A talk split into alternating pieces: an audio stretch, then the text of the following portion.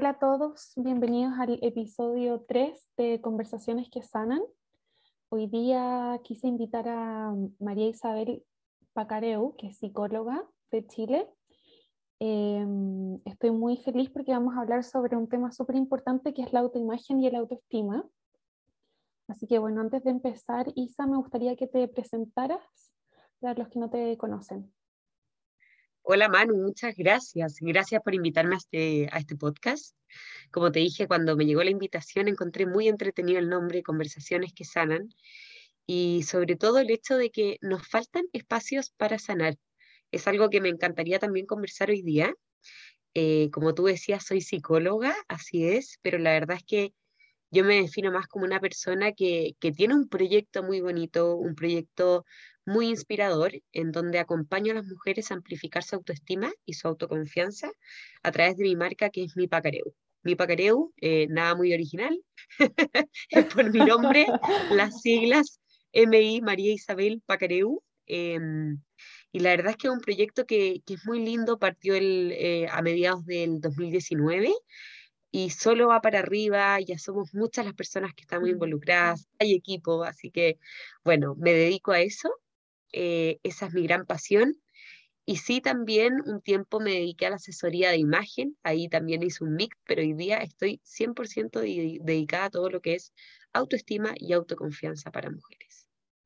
Perfecto, maravilloso. Un tema que obviamente nos toca a todos y que yo siento que es la base de, la sanación cuando el pilar fundamental que es la autoestima y la autoimagen está em, en balance o en un espacio de expansión es cuando empezamos también a crecer en otras áreas. ¿Qué te llevó a dedicarte directamente a, a este tema, amplificar el autoestima y, y el, el autoimagen? Pasé años muy duros. Em, el año 2017 mi papá se murió y, y yo estaba en, un, en, una multinacional muy grande y renuncié. La verdad es que no, no me sentía a gusto con el equipo. Pasa que cuando uno, de hecho yo el, jueves voy a hacer una charla frente a 200 personas y me encantaría decirles una parte de la charla que voy a hacer. Yo parto esta charla, de hecho, hablando de que cuando uno está conectado a la cabeza constantemente y toma las decisiones de la cabeza y no del corazón, algo pasa en tu vida que te lleva a ese lugar.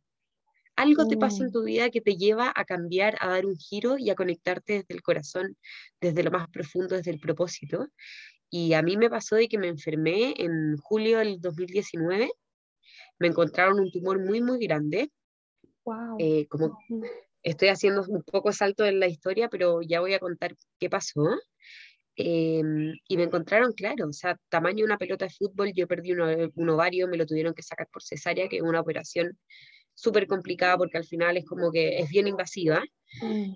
Y esto fue a los 28 años. Entonces me di cuenta de que no estaba siendo feliz y de que mi cuerpo se había encargado de sal de tu cabeza, deja esa empresa que tú crees mm. que porque es un buen cargo y estás aguantando a tu jefe, deja esa persona, deja de estar quizás eh, embalada con un gallo que en verdad no merece eso, empieza a quererte, empieza a querer tu cuerpo, empieza a quererte a ti y empezó todo un camino de, de empezar a cuestionarme cómo yo estaba viviendo mi vida con mucho dolor, mucho sufrimiento y también el duelo es muy power. Yo era partner de mi papá eh, y, claro, como el duelo te cambia, yo me imagino que muchas de las personas que nos van a escuchar han tenido pérdida en su vida y cuando uno tiene ese tipo de síntomas no se reconoce a sí mismo porque está ahí con poca energía, mm. porque en verdad te das cuenta de que es muy doloroso, la angustia es presente, tiendes más a, a aislarte porque al final eh, no quieres estar como con, ese ánimo en todas partes, quieres ver menos gente. Entonces, hay muchas cosas que hacen que, que uno se empieza a separar de uno mismo. El tema es que yo, esta enfermedad o este tumor, en verdad, me, me hizo abrir mucho los ojos y decir, ¿qué está pasando que exploté por dentro? Mm. Y me puse a estudiar asesoría de imagen y una amiga me dice, Xavi, Isa, como ustedes me quieran decir, ¿por qué tú no lo mezclas mejor con, con psicología? Tú eres psicóloga, yo trabajaba en empresa, como, como les contaba. Y, y, empecé este viaje y me empecé a meter en autoestima, a leer, a leer, a leer, a leer. Y creé un blog. y me di cuenta que en el Instagram de repente tenía muchos más seguidores, eh, mujeres me seguían, mujeres impactaban con el mensaje, ni siquiera había terminado el curso de asesoría y ya tenía clientes que querían autoestima y asesoría. Y al darme cuenta que, que le interesaban esos ejercicios de amor propio, yo dije, o sea, acá es. Pero el tema, Manu, es que yo en verdad trabajaba mucho más por mi propia, sin darme cuenta, esto no era tan consciente, mm. por mi propia sanación. Yo necesitaba estar mejor. Y hoy en día, claro. eh, a mí creo al principio llegaban personas con muy baja autoestima. Hoy en día yo trabajé mi autoconfianza, mi autoestima, mi autoestima está sana en todos los aspectos y porque le puse mucho trabajo, mucho corazón, terapia, lecturas, tiempo para mí y sobre todo emprender. Cuando uno se da cuenta de que el propio crecimiento personal hace o el propio crecimiento de la autoestima, de la autoconfianza empieza a inspirar, esto empieza a ser un círculo virtuoso muy lindo.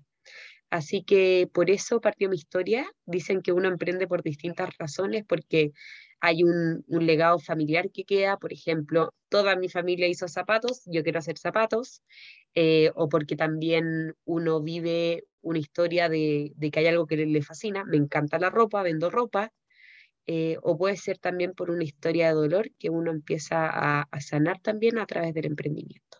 Y en mi caso es la última.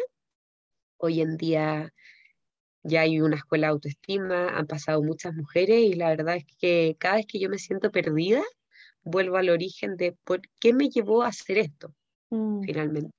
Claro, qué lindo, qué linda tu historia y qué linda la toma de conciencia también para todos los que nos están escuchando sobre el dolor, porque yo siento que, que el dolor eh, tiene un doble mensaje que, que, es muy movilizador, entonces si yo tomo el mm. dolor eh, y avanzo con él, puedo crear cosas maravillosas porque finalmente cuando tenemos tanto dolor y como en un caso como el tuyo de una pérdida tan fuerte, te va a movilizar para un lugar u, otro. O sea, es o, o, me meto en un hoyo con este dolor o lo evado también, o si no, avanzo con el dolor intentando buscar respuestas para salir de ese dolor. Y creo que ese fue tu camino que finalmente ayuda no solo a tu propio proceso, sino el proceso de otras mujeres y, y también ser una psicóloga que conoce su propio camino, que, que sabe lo que está mm. hablando a través de la experiencia. Yo siento que eso es lo más potente. Em, cuando dices que tienes una autoestima sana o trabajas en la autoestima sana, ¿cómo se podría describir, crees tú, eh, una autoestima sana? Hay distintos autores, pero a mí me gusta mucho un canadiense no está vivo, por supuesto, pero fue una inminencia en temas de autoestima, que es Nathaniel Branden. Y él dice que, la autoestima, y a mí me hace todo el sentido del mundo, y espero que las personas cuando realmente empiecen a escuchar esto, ojalá que se conecten con, ese lado más, más afectivo, más emocional, y vean que cuando uno siente que es capaz de enfrentar desafíos en la vida de distintos tipos, de ahí voy a explicar un poquitito más, y también se siente merecedor de cosas buenas como la alegría, el éxito, el amor, el respeto, eh, la amistad, entre otras cosas, uno empieza a vibrar en una autoestima que es sana, que está equilibrada.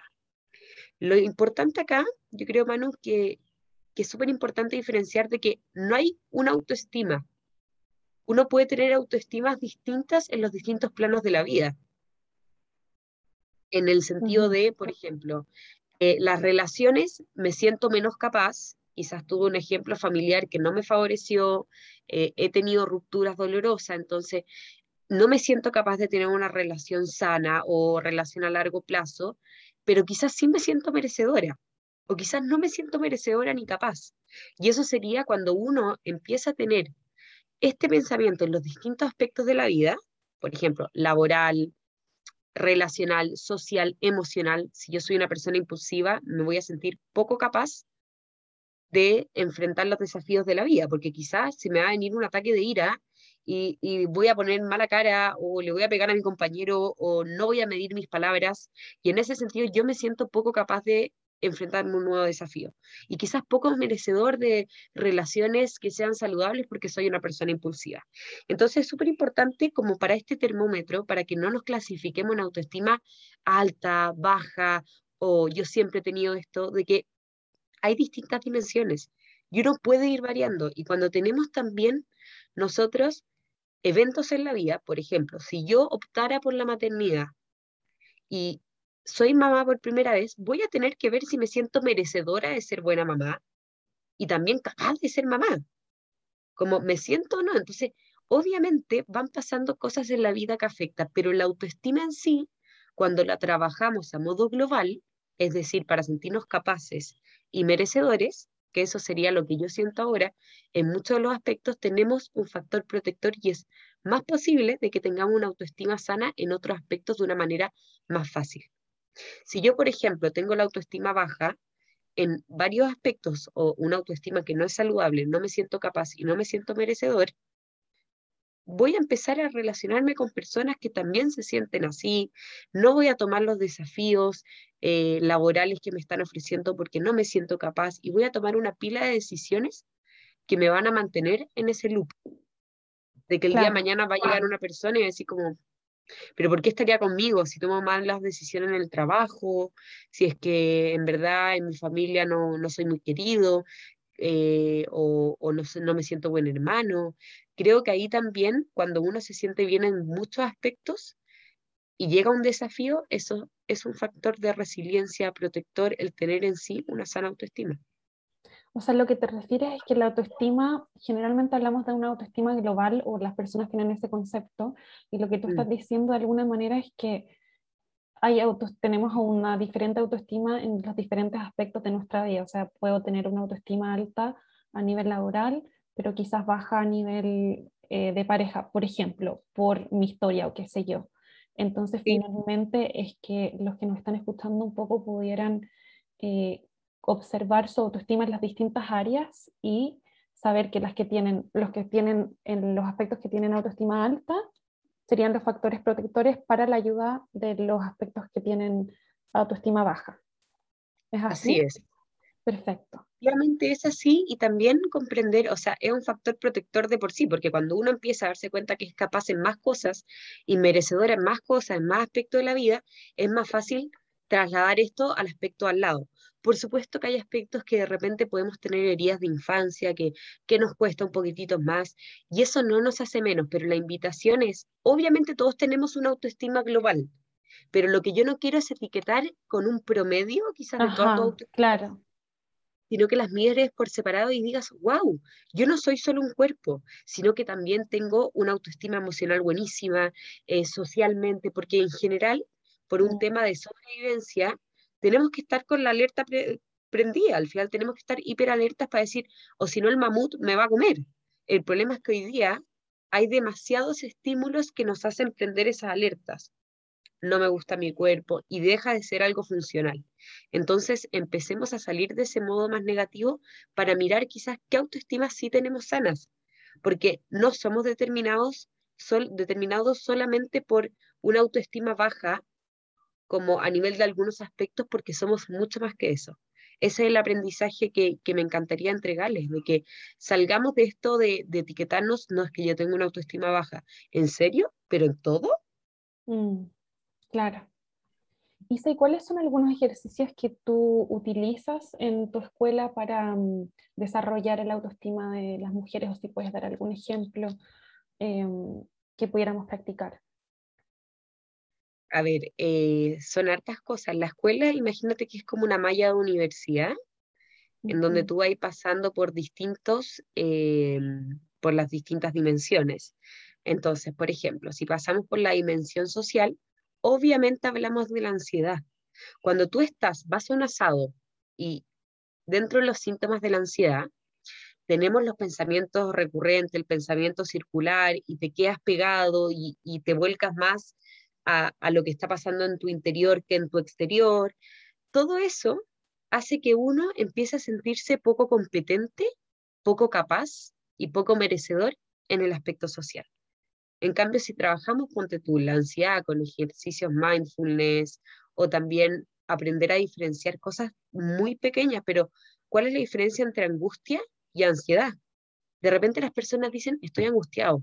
¿Eso es angustia o es ansiedad? Como que hay, hay una diferencia importante, ¿cachai? Y entenderlo les baja la, justamente la importancia, empiezan a ser más objetivos, entonces vamos trabajando en cada dimensión una de las cosas. Entonces, ponte tú en la dimensión física, trabajamos la aceptación corporal. ¿Cómo podemos aceptar nuestro cuerpo? Desde imaginería, o sea, es muy entretenido porque todos tenemos que entender de que somos un pack de, dimensiones de autoestima. Y la idea para tener una autoestima sana es que todas estén sanas, todas de esa, o la gran mayoría obviamente, porque uno siempre en la vida, como tú sabes, Manu, está constantemente resolviendo cuando uno sale de un desafío. no, no para nunca y, lleva un estilo de crecimiento mm. personal, pero obviamente el ejercicio terapéutico va a depender muchísimo de lo que se trabaje en ese mes. Ajá, perfecto. Eh, ¿Nos puedes llevar un poco al concepto de autoimagen ahora? como para, para observar la diferencia. A ver, eh, el autoestima es como si yo les dijera que la autoestima es el gran paraguas. Es el gran paraguas. O sea, autoestima es como al final nos valoramos. Pero dentro de eso también hay un concepto que es la autoimagen. ¿Cómo me veo yo? ¿Cuál es la imagen, mi propia percepción? La estima tiene que ver con una valoración. Uno puede tener en general estas coinciden en que la autoestima, la valoración emocional que uno hace, coincide con la autoimagen que uno tiene. Si yo me valoro menos, mi autoimagen probablemente va a ser más negativa. Ahora, yo uso mucho el tema de la autoimagen porque acá puede ser autoimagen de distintas maneras, no solo imagen corporal, pero yo siento mucho como la imagen que uno tiene de sí mismo a nivel físico. Entonces, por ejemplo, eh, si es que uno quisiera resaltar la autoimagen desde el punto físico, puede hacer distintas cosas, desde una asesoría eh, de imagen, desde un trabajo de aceptación corporal, desde una aceptación social. O sea, todo eso da una imagen tuya y cómo tú te percibes. No sé si me explico. Uno es un concepto más valorativo de me valoro o no me valoro y el otro es cómo me percibo como a nivel de imagen.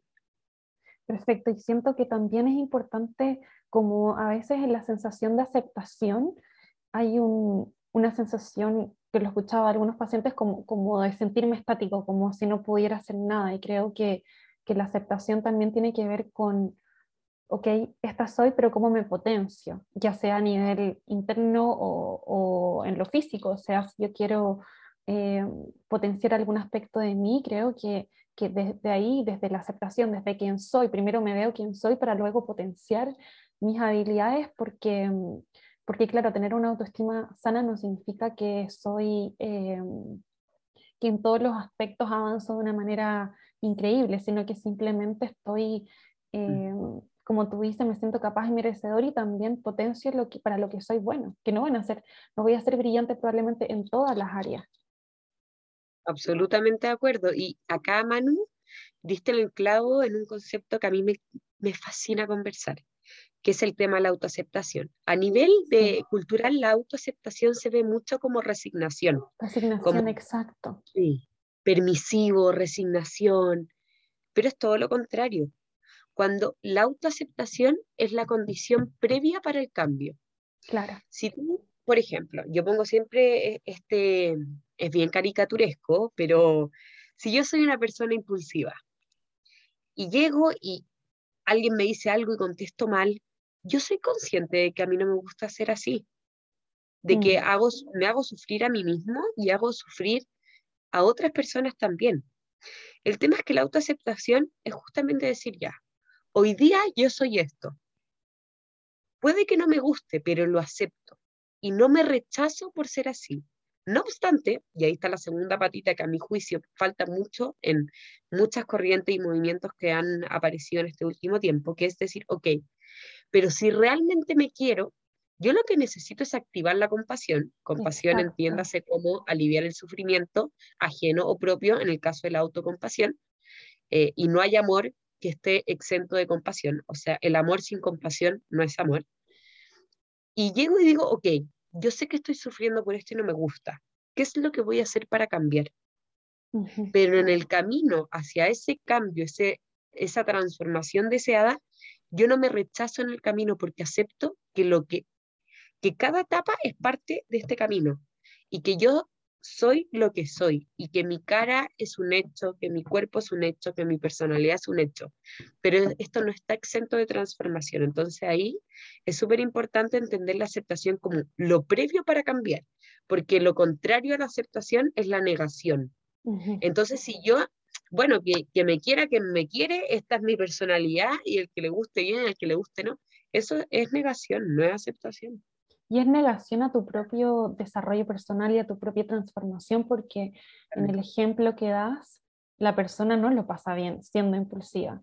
Y creo que, mm, que el tema de autocompasión es un componente maravilloso porque eh, mm. lo hablaba el fin de semana en un, en un retiro online que hice de, de amor propio, eh, donde finalmente para que esa persona, en el ejemplo que has de ser impulsiva, cuál es su historia, qué vivió, qué pasó, entonces ahí entra el espacio de autocompasión donde abrazo, me abrazo a mí misma porque hay, en algún lugar está la niña herida, algo pasó que me hace actuar de esa manera y a través de esa compasión, aceptación, como dices tú, viene entonces la posibilidad de transformación. Si yo evado lo que me pasa, si yo lo niego, entonces me quedo estancado en ese lugar y no hay posibilidad de cambio. Por eso es tan, tan importante la aceptación. Sí, y también la compasión involucra una acción, a diferencia de la empatía, eh, y en mis talleres también pongo mucho este ejemplo. Empatía es cuando te llama el amigo que terminó con la ex y tú, pucha, compadre, qué triste, y cortas el teléfono y le dices a tu pareja, a tu mamá, con quien esté, oye, cacha que Pedro terminó con la Juana, y en verdad qué pena, qué triste, sí, pucha, ya. Pero no involucra una acción. Él mm. no hace nada al respecto más que sentir que la, sintonizar emocionalmente con él, como qué triste lo que le está pasando. Pero la compasión, y acá la autocompasión también, es no quedarnos solo en sintonizar y escuchar nuestras emociones, sino qué hago para aliviar el sufrimiento. Entonces, por ejemplo, el amigo compasivo sería el que le tocaría el timbre, llegaría a su casa con una cerveza y diría, ya compadre, vamos a conversar hoy día y vamos a ver qué onda, salgamos a caminar, ¿cachai? Hace algo al respecto porque él sabe que está sufriendo. Y la tercera distinción es que esto tampoco es lástima.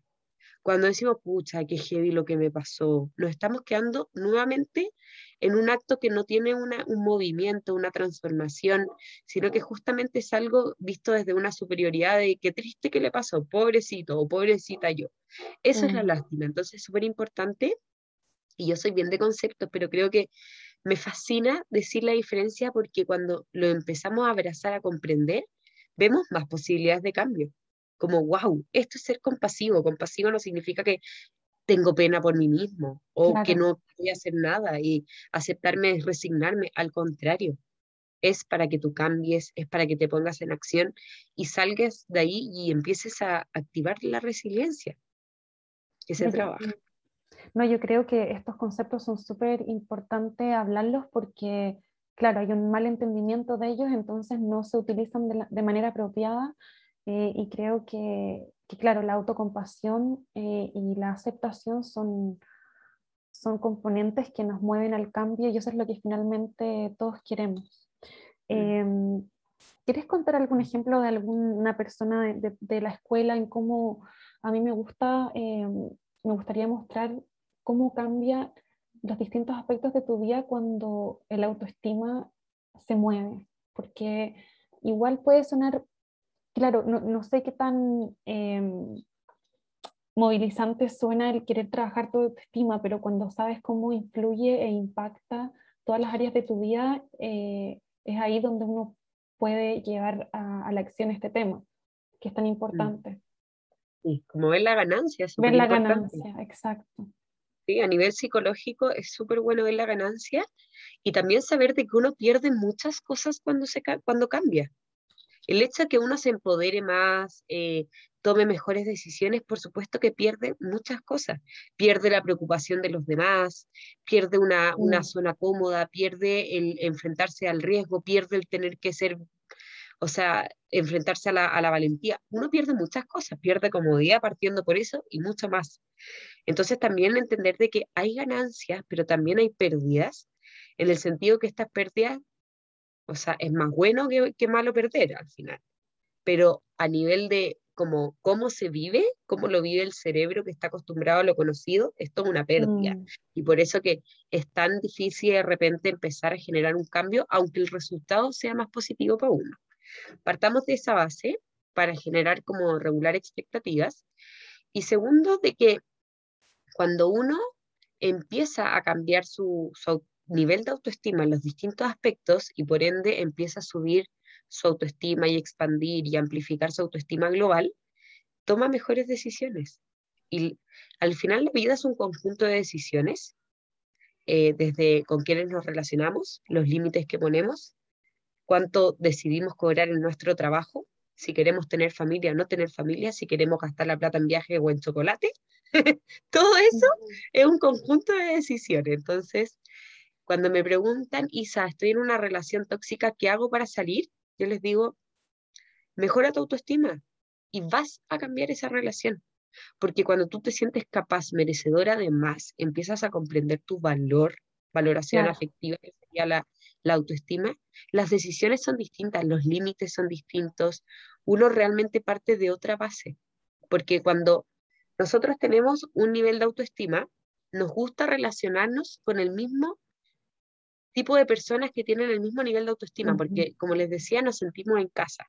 Entonces, estamos todos urgidos por cosas similares, con un pensamiento similar, y me choca, me choca esa persona que, que mira las cosas en positivo, y esto no es por ser positividad tóxico, pero personas más optimistas, o quizá no me siento eh, preparada para una relación con alguien tan saludable en su mm. autoestima, porque claro, yo voy a ser la que estoy, se me van las cabras para el monte. Entonces uno empieza, es heavy, pero mm. uno empieza a tomar decisiones distintas. Entonces no es extraño, y a ti tú lo es de ver mucho, Manu, en, en las sesiones terapéuticas que haces en terapia, de que las personas cuando cambian ellos, cambian las dinámicas. Dejan al ex tóxico, descambian esa pega y a mí me pasó. Entonces, si tú me preguntáis, bueno, pregúntate si es que tú quieres tomar mejores decisiones sanas, saludables para ti, desde el trato con tu cuerpo, desde el trato laboral, desde las decisiones que quieres tomar del corazón, empezar a confiar en ti, seguir tu intuición. Y si tú quieres eso, ahí está el camino. Y es justamente cómo se trabaja la autoestima a través de todo esto, de, de aprender a confiar, de reconocerse, de empezar a construir esta imagen, esta valoración desde soy capaz y soy merecedora. Y cuando las personas, yo lo he visto en, en un programa que tengo que es autoconfianza exponencial, un, un intensivo de seis semanas, es increíble. O sea, personas que decían, es heavy como en mi casa el ambiente cambió. Mm. Es heavy. Como yo miro el día de otro color, yo me siento valiosa, yo me siento maravillosa y mi familia lo agradece. Y no es para responsabilizar, quizás pero si todos nos dedicáramos a esto, por supuesto que no solo nos sanaríamos a nosotros, sino que también estamos sanando las relaciones en el mundo. Exacto, totalmente. Y yo lo veo como cuando hablas de las decisiones, em, como estoy tomando decisiones desde mi herida, desde el dolor, o estoy tomando decisiones desde el amor finalmente. Y mm. claro, cada decisión nos lleva a, nueva, a una nueva realidad y cuál es la realidad que quiero crear para mí misma. Eh, y finalmente, claro, el trabajo de autoestima, de tener una autoestima sana, eh, nos lleva a tomar decisiones que nos beneficien. Em, Isa, te quería preguntar por el amor propio. ¿Dónde pones el amor propio con respecto a todo esto? Sí. Mira, el amor propio, a mí me gusta, se habla mucho de amor propio, pero el amor propio para mí son gestos, cariño, autocuidado, eso es amor propio. O sea, yo por eso digo que la autoestima es la gran, el gran paraguas y dentro de eso tiene que haber amor propio. Al final, una puesta de límites también es amor propio, pero primero para darte, y acá voy a dar un ejemplo bien duro, pero las personas que se les exige amor propio, como, ay, quiérete, y no tienen las herramientas primero, no han partido la base de, de sentirse merecedoras, no han trabajado en la confianza, el reconocimiento, la gratitud, la aceptación, es difícil pedirle amor propio, porque eso es como cuando tú estás en llamas contigo, estás feliz y eso no significa que uno no llore, o sea, yo lloré ayer toda la tarde, es lo mismo, sí, hay cosas que pasan en el camino, pero el amor propio se vive cuando uno también tiene otras herramientas, ser compasiva, es un muy buen gesto de amor, de cariño. Imagínense el amor que uno le da a otra persona. Cuando uno está bien con uno misma, le da un amor que está libre de celos, que está libre de inseguridades, que es genuino. Eh, uno mira, dedica tiempo, energía, porque uno está bien con uno mismo. Entonces el amor propio también sería bueno. Si tú estás bien contigo mismo, te vas a poder dar todas esas muestras que das para afuera, también te lo das a ti misma. Entonces se habla mucho, bueno, quiérete, pero ya, un paso antes, como eh, huevo o gallina.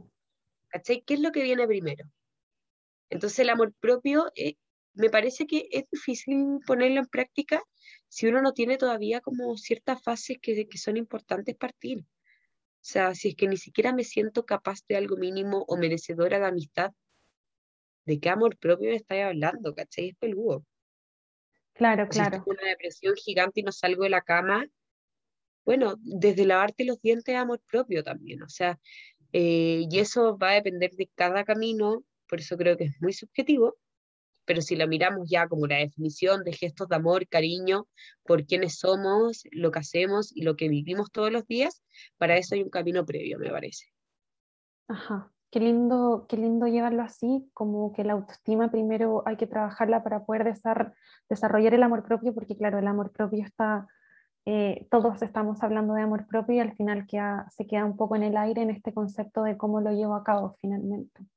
Sí, pues, como, y eso hacemos en mi pacareo, o sea, tú llegas acá, ok, yo te pongo un concepto, te lo explico súper bien y te digo cómo trabajarlo. ¿Cachai? Porque la psicoeducación, de hecho, es lo, es lo más, aparte de las intervenciones terapéuticas, pero primero psicoeducación y después intervenciones a gran escala, es lo que hacemos, porque yo, no, yo siendo psicóloga salí de la universidad sin saber esto, lo estudié después.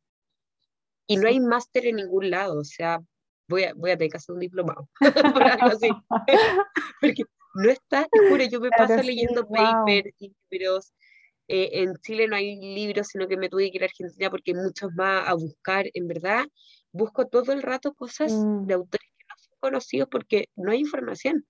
Entonces, el mensaje es, no tienen por qué saberlo y no se sientan culpables. O sea, en verdad, esto es como que alguien les hable de finanzas cuando son psicólogos. No tienen por qué saberlo. Claro, claro. Sí, y es un tema tan importante que yo siento que a veces, por eso me gustaba trabajar en colegio como como llevarlo a los niños, llevar la semilla de la importancia de, la autoestima, del amor propio, de trabajar en tu potencial, de empoderarte, etc. Isa, muchas gracias por, haber estado en el podcast. Em, siento que fue súper útil, eh, súper concreto para, los que quieran entender un poco más sobre este tema. Eh, si mm. sientes que hay algo que faltó, ¿quieres agregar antes de cerrar? Nada, agradecerte. O sea, yo creo que para mí es un placer, me fascina conversar, ya se dieron cuenta, este tema me apasiona, eh, soy una convencida de que cuando uno se sana, inspira a otra persona. Hoy día escribí un, un mail muy potente para toda mi comunidad y les decía, cuando tú empiezas a confiar en ti y una amiga se inspira por ti y su hermana que vive en Indonesia empieza el mismo camino, tú empezaste una cadena en donde yo creo que ni te imaginas hasta dónde has impactado. Realmente quizás esa hermana de tu amiga que se inspiró contigo, hoy día está con una sonrisa en la cara, sintiéndose capaz, sintiéndose merecedora por los campos de arroz.